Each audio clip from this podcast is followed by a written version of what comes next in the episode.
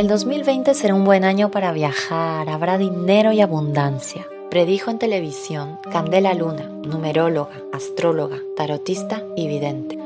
Lo único que se cumplió fue Candela pasando cuarentena en su casona de Santa Beatriz, comprando por internet y que su pedido no llegue, y nadie de la tienda le conteste.